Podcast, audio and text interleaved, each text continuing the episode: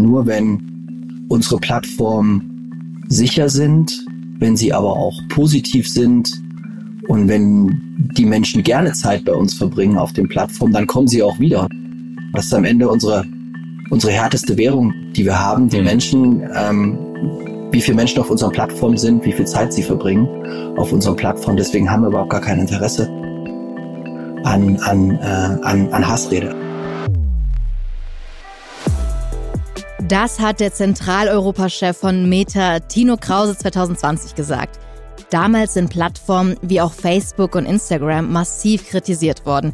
Die Themen waren Hassrede, Fake News und insgesamt das, was wir vielleicht harmful Content nennen können. Und heute geht es um genau das, was Tino gesagt hat. Das wertvollste Gut der Plattformen. Es geht um die Sicherheit der Nutzerinnen und Nutzer und darum, wie und warum diese Sicherheit gewahrt wird.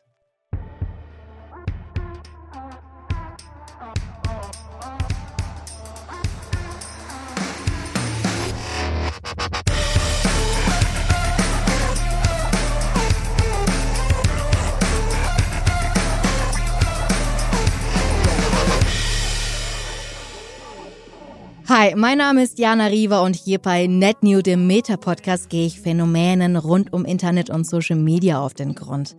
In dieser Folge, wie Plattformen wie die von Meta mit gefährlichen Inhalten umgehen, wie sie Nutzerinnen und Nutzer schützen und was das alles mit sogenannter Brand Safety zu tun hat. Mit welchen Formen von gefährlichen Inhalten sind wir im Internet eigentlich konfrontiert? Und wie können wir diesen Formen begegnen? Was unternehmen die Plattformen selbst gegen die Hetze?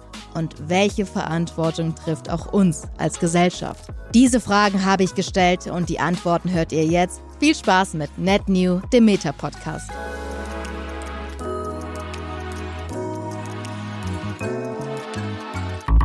Der allergrößte Teil der Menschen nutzt Social Media, um sich mit Freundinnen oder der Familie zu verbinden, um Interessen auszutauschen und einfach eine gute Zeit zu haben. Trotzdem gibt es aber, wie auch offline, Probleme, mit denen sich Plattformen auseinandersetzen müssen, um Nutzerinnen zu schützen. Das sind zum Beispiel Gewalt, Fehlinformation, Mobbing oder Hassrede. Alles Themen unserer Gesellschaft, die nicht einfach ins Internet verlagert werden, aber die natürlich auch dort stattfinden. Zwar wird der größte Teil dieser gefährlichen Inhalte heute schon automatisiert rausgefiltert, aber eben nicht alles. Die Plattformen trifft da eine besondere Verantwortung. Einerseits ethisch, weil sie natürlich anhand von gesetzlichen Vorgaben die Spielregeln für unser Miteinander festlegen können, aber auch als Businesspartner von Unternehmen, die nicht in Umfeldern auftreten wollen, in denen gefährliche Inhalte verbreitet werden. Fest steht auf jeden Fall, für die Plattformen ist es enorm wichtig, dass sich Nutzerinnen wohlfühlen und gerne Zeit dort verbringen. Ohne Menschen auch keine Plattformen. Die Verantwortung für den Umgang mit Ausgrenzung und Fehlinformation im Internet liegt also besonders bei Facebook, Instagram, Twitter, TikTok und all den anderen. Der Ursprung dieser Themen liegt aber nicht im Internet und sogar nicht mal in unserer jetzigen Zeit. Über Phänomene wie Fake News ist in den vergangenen Jahren viel berichtet worden. Das Problem an sich gibt es aber schon ewig. Im Jahr 335 vor der Zeitenwende ist in der Stadt Theben in Griechenland zum Beispiel ein Aufstand geplant worden. Alexander der Große war damals Herrscher über riesige Teile der Welt. In dem Jahr hatte sich aber herumgesprochen, dass Alexander wohl gestorben sei. Der Rivale von Alexander, Demosthenes, hat das damals wohl genutzt, die Behauptung vom Tod einfach weiter angestachelt und damit eine Revolte gestartet. Blöd war da nur, dass Alexander der Große selbst vorbeikam, um die Revolution zu stoppen. Der war nämlich doch noch am Leben. Und beim Zerschlagen der Revolte zerstörte er Theben fast vollständig. Und das alles nur wegen Fake News. Oder anderes Beispiel. 1950. Da hat es in der DDR eine große Kartoffelkäferplage gegeben. Fast 20 Prozent aller Anbauflächen waren damals befallen Mehr als dreimal so viel wie im Jahr davor. Und die Führung der DDR hat dafür damals eine relativ einfache, aber eben unbelegte Begründung gefunden. Die Amerikaner werfen mit Flugzeugen Kartoffelkäfer ab. Das war die Nachricht, die veröffentlicht wurde und die natürlich für Stimmungsmache gegen Amerika gesorgt hat. Grundlage dafür waren aber vor allem Augenzeugen, die Flugzeuge gesehen haben und eben sehr viele Kartoffelkäfer. Trotzdem hat die DDR das damals aufgegriffen und wenig später kam dann diese Schlagzeile. Außerordentliche Kommission stellt fest, USA-Flugzeuge warfen große Mengen Kartoffelkäfer ab. Dass die DDR damals nicht der einzige Staat war, der Probleme mit Käfern hatte, das wurde damals übrigens verschwiegen.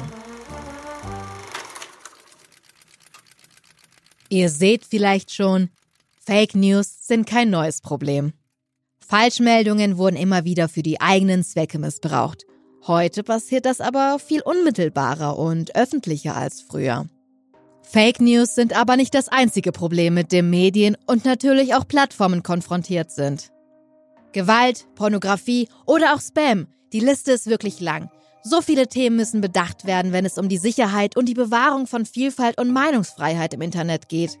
Um einen Überblick zu bekommen, habe ich mit Judith Tuchscherer von der Amadeo Antonio Stiftung gesprochen.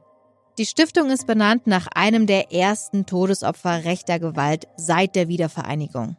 Amadeo Antonio war ein junger Mann, der wegen seiner Hautfarbe von Neonazis totgeprügelt wurde. Die Stiftung setzt sich nach eigenen Angaben für eine offene und demokratische Gesellschaft ein, die keinen Platz für Menschenfeindlichkeit hat. Um einen Überblick zu bekommen, hat Judith mir erklärt, welche verschiedenen Formen von gefährlichen Inhalten im Internet kursieren. Also wenn man sich sozusagen das Internet anschaut und guckt, äh, wie so die gängige Kommunikation ist oder wie sozusagen äh, Kommunikation auch passieren und was auch unter demokratiegefährdenden Aspekten passieren kann, unter rassistischen, diskriminierenden Formen, dann kann man grundlegend, glaube ich, sagen, dass man von Hassrede einmal sprechen kann und ähm, auch Hasskommentare, die da reinfallen. Dann kann man auch innerhalb der Hassrede nochmal zwischen expliziter oder beiläufiger oder auch kodierter Hassrede sprechen. Spannend ist natürlich auch immer zu gucken, was spielen so für Fake News ähm, äh, für eine Rolle in der ganzen Kommunikation und was sind auch Verschwörungserzählungen gerade in Bezug auf den Online-Raum. Und das ist nur ein kleiner Teil dessen, womit Judith sich täglich auseinandersetzt. Sie hat es ja schon angeschnitten. Es gibt in diesen Bereichen dann auch nochmal viele Unterteilungen. Manche davon sehr subtil, aber deshalb natürlich nicht weniger problematisch.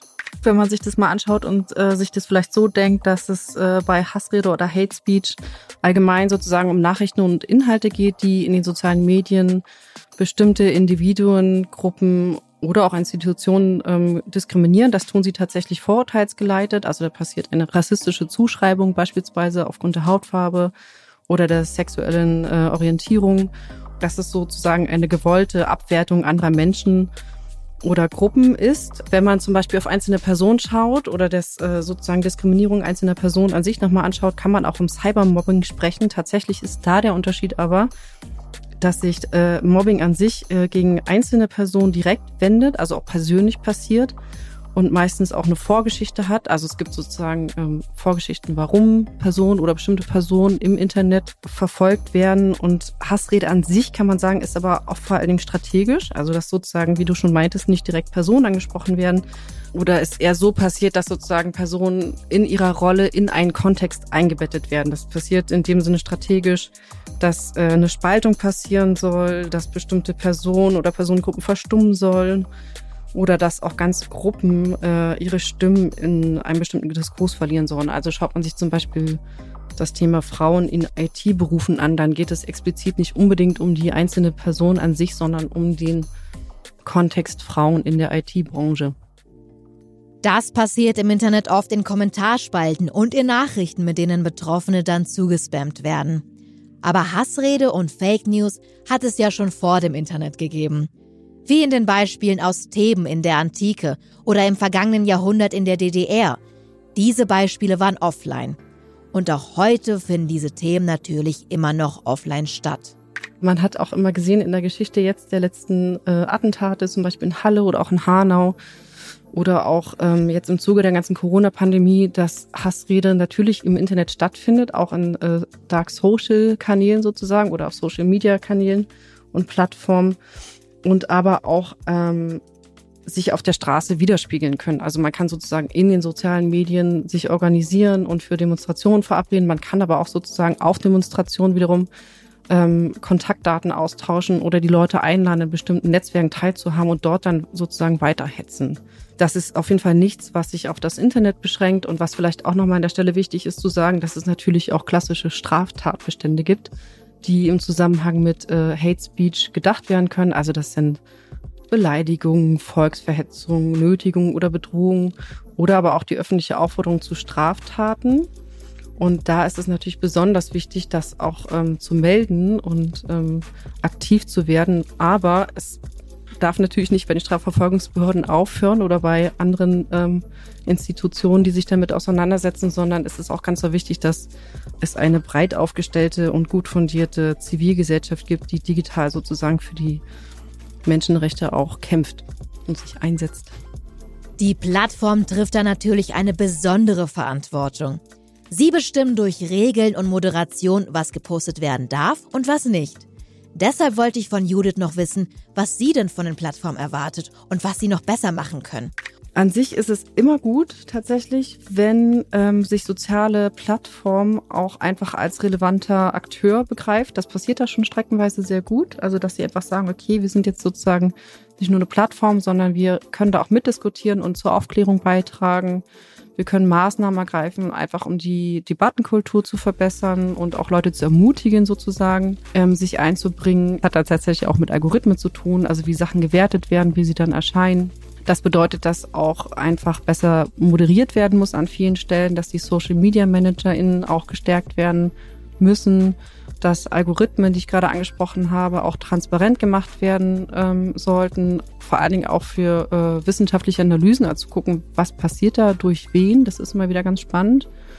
Oder dass man vielleicht die Algorithmen an sich auch einfach abschaltet und zu gucken, wie ist da der realistische Blick, was passiert da wirklich. Und äh, was auch immer ganz wichtig ist, dass sozusagen die Verantwortung daran liegt, klare Regeln aufzustellen und die Grenzen zu setzen und gegen Hassrede sozusagen vorzugehen. Die ethische Verantwortung, mit der Unternehmen online konfrontiert sind, ist riesig. Deshalb ist es auch so wichtig, dass die Entscheidungsgewalt darüber, was erlaubt ist und was nicht, eben nicht nur bei einem Menschen oder einem Konzern liegt. Die Gesellschaft muss Werte gemeinsam und gemeinschaftlich entwickeln und dabei auch die Minderheiten berücksichtigen. Bei Meta betrifft das für uns Userinnen und User besonders die Gemeinschaftsstandards. Die werden eben nicht nur von Meta allein gesetzt. Meta holt sich Unterstützung von externen Expertinnen. Wenn es etwa um das Thema Nacktheit geht, sind die Standards nicht einfach willkürlich gesetzt. Bei der Erstellung waren zum Beispiel Organisationen zum Schutz von Familien, KünstlerInnen, Museen und VertreterInnen der LGBTQ-Plus-Community dabei. Zwischen diesen Parteien werden die Standards besprochen und schlussendlich wird ein Kompromiss gefunden, der auch immer wieder kontrolliert, überarbeitet und angepasst werden muss. Oder nehmen wir mal das Thema Mobbing und Belästigung. Da arbeiten Journalistinnen, Expertinnen aus dem Bereich der freien Meinungsäußerung, Menschenrechtsverteidiger und zivile Organisationen daran mit, dass Regeln für den gemeinsamen Umgang gefunden werden. Und vielleicht ist dieser Podcast auch ein gutes Beispiel dafür. Wir haben uns bewusst dafür entschieden, Expertise von außen reinzuholen, denn das Thema geht natürlich über Meter hinaus.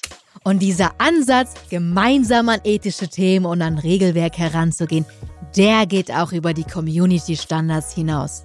2020 ist die GARM gegründet worden. GARM, also G-A-R-M, steht für Global Alliance for Responsible Media. Das ist ein Zusammenschluss von verschiedenen Agenturen und den großen Plattformen, die sich zur Vereinheitlichung von Standards zusammengetan haben. Mit dabei natürlich Meta, aber auch TikTok, YouTube, Twitter oder Unternehmen wie Nike, Adidas, Volkswagen oder Walt Disney. Für sie alle ist die Sicherheit von Userinnen ein großes Thema. Wie Tino es gesagt hat, es ist die wichtigste Währung. Und das gilt dann nicht nur für Meta.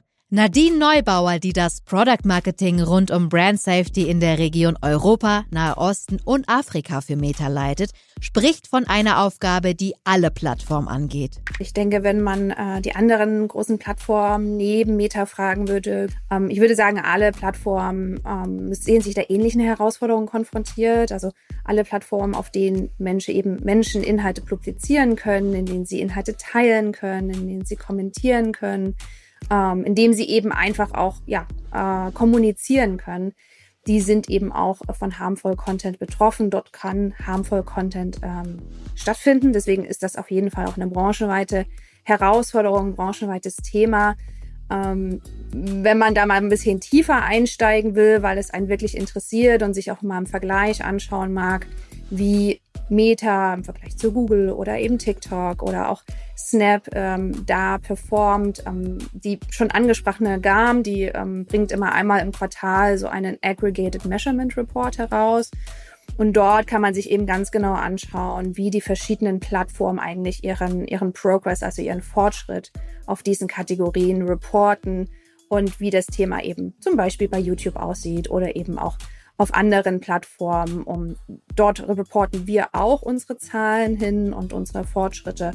Und das ist, gibt immer so einen ganz guten Überblick. Aber grob gesagt ähm, ist, glaube ich, bei allen Plattformen ähnlich, ein ähnliches Thema. Das geht dann auch über die ethische Verantwortung hinaus.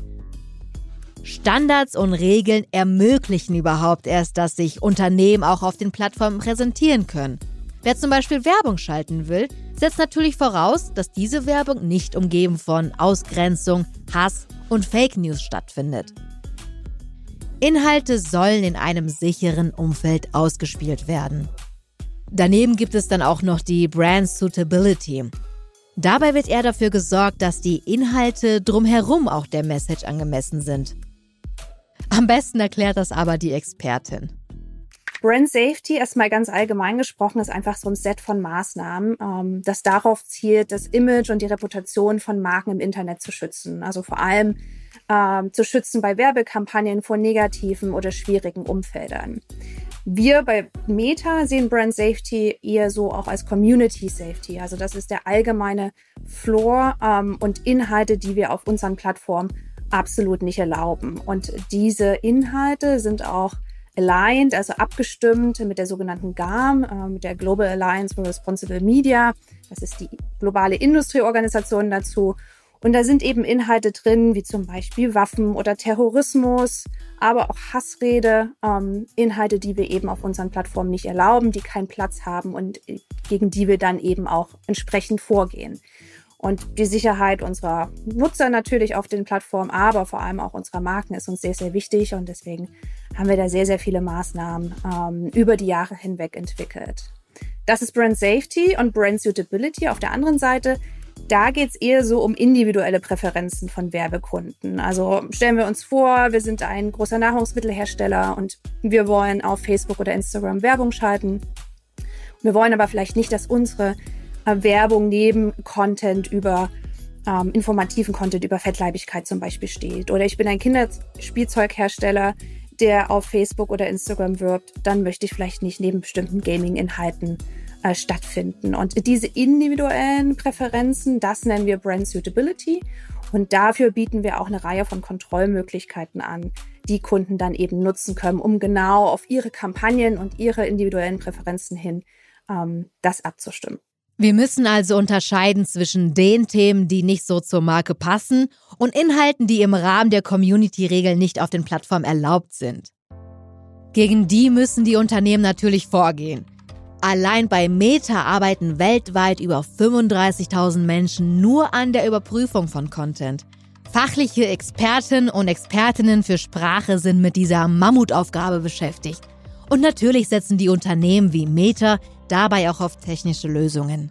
Jeder Inhalt, der auf Facebook oder Instagram hochgeladen, publiziert wird oder auch kommentiert wird, der durchläuft eben einmal eine automatische Review durch unsere Technologie. Und dort wird eben überprüft, ähm, entspricht dieser Inhalt unseren Community Standards, also dem Brand Safety Floor oder verstößt er gegen diese Community Standards und müsste deshalb eben entsprechend von der Plattform genommen werden. Also diese automatische technologische Review, die ähm, findet immer statt. Und diese Systeme haben sich eben auch über die Zeit hinweg verbessert, so dass wir sehr, sehr viel besser eben auch erkennen können, kleinste Nuancen in Bildern oder Videos, um zum Beispiel zu sehen, ist das irgendwie Fake News oder nicht. Ähm, und um eben auch viel, viel besser den Kontext nochmal in, äh, in Bildern oder in Videos ähm, verstehen und entdecken zu können. Wenn in dieser automatischen Review ähm, auftaucht, dass sozusagen man sich im System nicht ganz sicher ist, könnte da eine Gefährdung vorliegen, könnten da gefährdende Inhalte vorliegen. Dann ähm, kommen eben die Content Reviewer ins Spiel. Da wird sozusagen der Inhalt dann ganz automatisch in so eine Queue eingespielt, wo diese Review-Teams dann eben sitzen und die sehen das. Ähm, da setzen wir auch eine Reihe von ähm, Kriterien an. Also einerseits sozusagen die Schwere und Härte des möglichen äh, Verstoßes gegen die, die Policy, dann auch, wie viral könnte der Content gehen und wie wahrscheinlich ist es denn eigentlich, dass er eben sozusagen unsere Community Standards und die entsprechenden Policies verletzt. Und dann sehen das eben die Content Reviewer und die ähm, schauen sich eben die Inhalte ganz genau nochmal an, versuchen auch den Kontext nochmal genau zu verstehen. Ähm, das sind Teams, die eben in den entsprechenden Sprachen auch trainiert sind und die ähm, fällen dann eben eine Entscheidung. Ist gefährdend und muss eben entsprechend von der Plattform genommen werden oder ist nicht gefährdend, ist im Rahmen unserer Community Standards und kann eben auf unseren Plattformen verbleiben. Man hat aber natürlich vielleicht, um das zu ergänzen, ähm, als Nutzer auch die Möglichkeit, Inhalte selber zu melden. Ähm, es gibt so ein kleines äh, oben in jedem Facebook-Post, Instagram-Post, ähm, gibt es oben diese drei Punkte, ähm, kann man draufklicken und dann kann man eben auch Verstöße entsprechend melden und diese Meldungen, diese aktiven äh, Meldungen, die gehen eben auch direkt zu Content Reviewern und werden dort entsprechend ähm, angeschaut und dann wird eben eine Entscheidung getroffen, ob eben die Meldung rechtens ist und ob wir da agieren müssen oder ob der Content so in Ordnung ist. Es wird also jeder Einzelfall überprüft. Das ist ja auch enorm wichtig, weil oft schon kleine Formulierungen zwischen Meinungsfreiheit und Hassrede entscheiden können. Es gibt aber auch Ausnahmen. Bei den Facebook Community Standards heißt es dazu, in einigen Fällen lassen wir Inhalte zu, die andernfalls gegen unsere Standards verstoßen würden nämlich dann, wenn diese Inhalte berichtenswert sind und ihre Veröffentlichung im öffentlichen Interesse liegt. Dies geschieht allerdings erst, nachdem wir das öffentliche Interesse gegen das Schadensrisiko abgewogen haben. Außerdem berücksichtigen wir beim Treffen dieser Entscheidungen internationale Menschenrechtsstandards. Die Sicherung von Vielfalt und Meinungsfreiheit auf Plattform ist also sehr komplex und niemals wirklich abgeschlossen. Noch umfangreicher wird es dann, wenn Unternehmen mit Produkten auftreten und nicht in den Kontext unpassender Inhalte geraten wollen. Brand Suitability. Das Zuschneiden von Umgebungen für Werbetreibende ist in den vergangenen Jahren immer relevanter geworden. Die Investments dort waren riesig. Und dementsprechend haben sich die Einstellungsmöglichkeiten verändert und verbessert. Nadine hat mir erklärt, welche genau es da gibt. Also man hat als Werbetreibender eine Menge Möglichkeiten, ganz individuell äh, seine Brand Suitability Kontrollen einzustellen. Vielleicht da auch noch mal ganz kurz eine kleine Differenzierung. Ähm, wenn wir auf unsere Plattform schauen, Facebook, Instagram und dort auf unsere verschiedenen Platzierungsmöglichkeiten, ähm, dann ist es eben so, es gibt einen Teil dieser Platzierungsmöglichkeiten, ähm, das nennen wir Publisher Content. Also das sind eben Inhalte, die von, von Publishern, von Creatoren erstellt werden, von einem Spiegel, einem RTL, aber eben auch von einem Influencer. Ähm, und dann gibt es eben äh, den anderen Bereich äh, von Content, das ist Non-Publisher Content. Das ist alles das, was eben im Feed stattfindet, in den Stories, in Reels ähm, und was eben von der Community erstellt wird. Und je nach ähm, unterschiedlicher, unterschiedlichem Content-Typus gibt es auch unterschiedliche Kontrollmöglichkeiten. Also wir haben in den letzten Jahren sehr, sehr stark im Bereich Publisher-Content investiert. Also eben das, was wir auf der Plattform unter InStream äh, als Werbekunde kennen oder eben auch Watch, Facebook Watch ähm, kennen. Und da gibt es eine ganze Reihe von Kontrollmöglichkeiten. Also das fängt ganz einfach damit an, ähm, dass es eben äh, Block- oder Allow-Listen gibt. Also eine Blockliste, der Name sagt es eigentlich schon, ähm, die Möglichkeit, die eigene Werbung nicht äh, im, im Rahmen von bestimmten Publishern erscheinen zu lassen, also einfach eine Liste von Publishern äh, zu kreieren per UL-Domain-Name, äh, was in ein Excel zu packen, hochzuladen und dann sozusagen würden wir die Werbung des Werbekunden nicht in diesen, auf diesen Publishern ausliefern. Allow-Listen ganz genau andersrum. Ähm, der Werbekunde definiert proaktiv, auf welchen Publishern er laufen möchte innerhalb von Facebook Watch zum Beispiel. Und dann würden wir eben die Werbung des Werbekunden nur eben auf diesen ausgewählten Publishern laufen lassen. Das ist so die eine Möglichkeit der Definition. Zweite Möglichkeit ist, bestimmte Bereiche auszuschließen. Topic Exclusion Controls heißt das. Also wenn man als Werbekunde sagt, das war ein großes Thema jetzt zum Beispiel in den letzten Monaten durch den Krieg in der Ukraine, haben viele Werbekunden oder einige Werbekunden gesagt, ich möchte nicht mehr so gerne im Umfeld von News erscheinen. Und da gibt es eben auch die Möglichkeit, ähm, bestimmte Themenbereiche, in dem Falle News oder auch Social Issues, auszuschließen. Und dann würde man eben als Werbekunde eben auch nicht mehr in diesen Themenbereichen erscheinen. Und dann als dritte Möglichkeit äh, gibt es etwas, das äh, nennt sich Inventory Filters. Ähm, das ähm, agiert ähm, auch auf der Content-Ebene. Und da kann man eben als Werbekunde eben auch ganz genau einstellen, möchte ich im vollen Inventory, im limitierten oder im Standard Inventory ähm, erscheinen ähm, über diese Publisher Contents hinweg. Und auch da kann man das wieder über sechs Kategorien hinweg entscheiden und da ganz genau einstellen, ähm, welches Maß von Brand Suitability passt denn eigentlich für mich. Und in der Zukunft sollen die Möglichkeiten für Marken noch ausgebaut werden.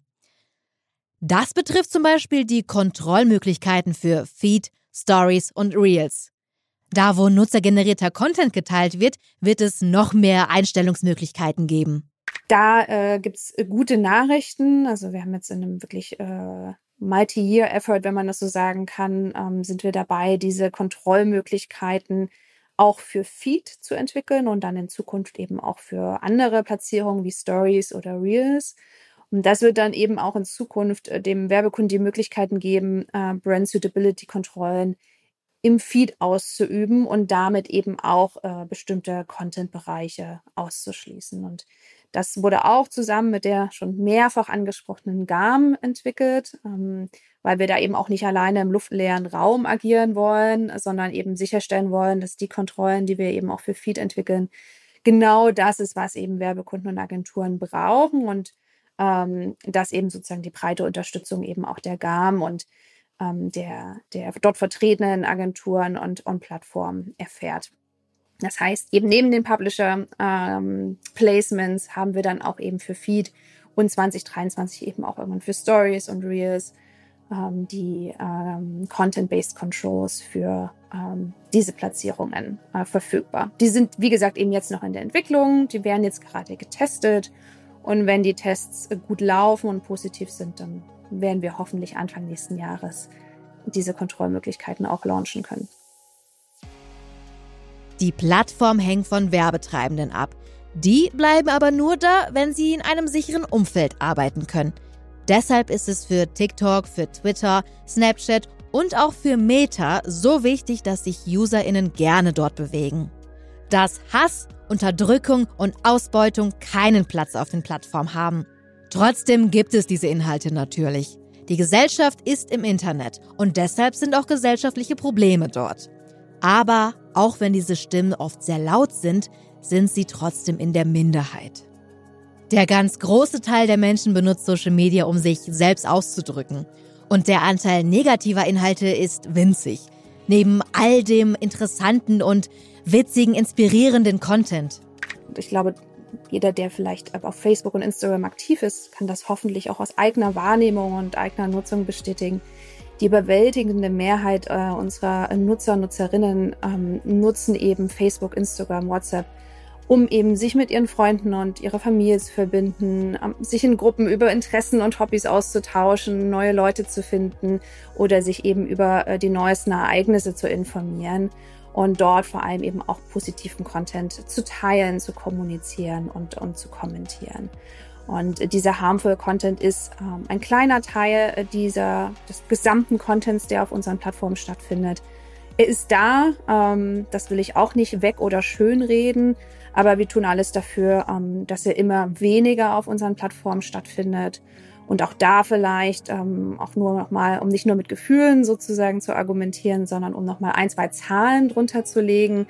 Ähm, wir reporten das auch. Ähm, äh, in einem Transparenzreport, der einmal im Quartal erscheint. Und wenn wir da mal auf zwei Content-Kategorien draufschauen, die besonders wichtig sind, das eine ist eine Hassrede, ähm, Hate Speech. Da reporten wir die Prävalenz, also ähm, die mögliche Sichtbarkeit äh, von solchen Inhalten auf unserer Plattform. Und da haben wir für das zweite Quartal 0,02 Prozent reported. Äh, und um das vielleicht nochmal zu übersetzen in was, was greifbar ist, das sind zwei Content Views von 10.000 äh, Inhalten. Und wenn wir vielleicht nochmal auf einen anderen Bereich schauen, der auf Instagram besonders wichtig ist, das ganze Thema Bullying und Harassment, da ist dieser Wert bei 0,04 bis 0,05 Prozent. Und das wiederum bedeutet vier bis fünf Inhalte von 10.000 ähm, Inhalten auf unseren Plattformen. Und ich finde, diese Zahlen sprechen für sich. Das ist immer noch weit von der Perfektion entfernt und es ist weit davon entfernt, wo wir mit Meta gerne sein möchten. Idealerweise sind diese Zahlen irgendwann null. Ähm, in der Realität, denke ich, wird das nicht ganz möglich sein.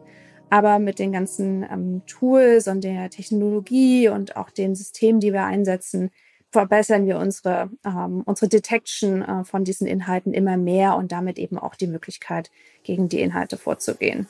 Es ist die Verantwortung von Plattformen dafür zu sorgen, dass Hass und Hetze nicht weiter verbreitet werden. Und dafür müssen Richtlinien und Mechanismen immer wieder hinterfragt, kritisiert und aktualisiert werden. Aber Verteidigung von Vielfalt und demokratischen Werten ist offline und online auch eine gesamtgesellschaftliche Aufgabe. Wir selbst müssen uns im Alltag hinterfragen, in Dialog treten und auch handeln, wenn wir im Internet auf Hass treffen. Wie man richtig mit solchen Kommentaren und Posts umgeht, hat mir Judith von der Amadeo Antonio Stiftung zum Abschluss mit auf den Weg gegeben. Einerseits ist es natürlich cool, gerade wenn man den Blick auf die digitale Zivilgesellschaft legt, selbst aktiv zu werden. Da gibt es so bestimmte Sachen, die man irgendwie für sich auch machen kann. Also, dass man entweder sich gut informiert hat, da kann man zum Beispiel faktenbasierte Infos gegen beispielsweise Fake News vorbringen. Man kann auch versuchen, logisch zu argumentieren, also zu gucken, wo ist vielleicht da auch eine Schwachstelle in der ganzen Geschichte. Und ansonsten gibt's auch einen, ähm, sagen wir mal, einen ganzen äh, Katalog an Sachen, also dass man Nachfragen stellt, dass man Gegenfragen stellt. Wer sind jetzt die, wer sind jetzt wir, warum ist das vielleicht auch problematisch und stimmt das auch so? Man kann aber auch eindeutig die Diskriminierung benennen, die man da sieht. Das ist auch immer schön, einfach zu sagen, was sehe ich da, was lese ich da wenn das alles nicht hilft oder wenn man sagt, okay, da bin ich jetzt aber gerade nicht dabei oder das äh, kann ich auch gerade einfach nicht leisten, dann ist es auch gut, sich mit den Betroffenen zu solidarisieren. Also einfach nur zu sagen, hier, das, was du sagst, finde ich gut. Und ähm, wichtig ist sozusagen einfach die stillen MitleserInnen anzusprechen und zu zeigen, dass das, was da gerade passiert oder was da steht, nicht normal ist und auch nicht okay ist. Und bei der ganzen Sache ist es aber auch immer wieder wichtig, sozusagen den Selbstschutz im Blick zu haben. Also zu gucken, kann ich das gerade leisten? Will ich das gerade leisten? Wo befinde ich mich gerade? Ähm, ist mir das eh zu viel oder ähm, brauche ich da vielleicht auch einfach noch ein bisschen Recherche, um da näher antworten zu können?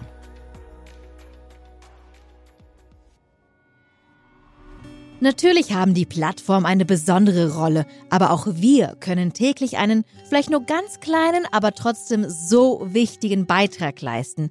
Nicht wegschauen, nicht ignorieren, sondern melden. Das ist der richtige Weg. Und auch den Plattformen ist nicht egal, was für Inhalte veröffentlicht werden. Im Gegenteil, wenn Facebook, Instagram und Co nicht mehr attraktiv für Userinnen sind, dann verlieren sie auch ihre Werbekunden. Auch deshalb wird daran gefeilt, bestmögliche Umgebungen und Einstellungen zu schaffen, in denen Kundinnen auch gerne werben. Der wichtigste Punkt heute ist aber trotzdem, das Bewahren von Meinungsfreiheit und Vielfalt im Internet geht uns alle an. Und gemeinsam mit den Plattformen können wir einen Beitrag leisten, um das Internet jeden Tag ein bisschen sicherer zu machen. In der kommenden Woche tauche ich nochmal tiefer in die Themen Brand Safety und Brand Suitability ein. Nadine Neubauer ist dann zu Gast im Net New Deep Dive. Wenn ihr Fragen habt zu den Regeln, die auf Meta-Plattformen gelten, wissen wollt, wie sich Meta die Zukunft vorstellt oder einfach ein Like dalassen möchtet, dann folgt uns auf Instagram. Den Link dafür und alles weitere findet ihr in den Show Notes. Jeden zweiten Donnerstag gibt's eine neue Folge Net New, der Meta Podcast. Mein Name ist Jana Reber und ich würde sagen, wir hören uns beim nächsten Mal. Tschüss!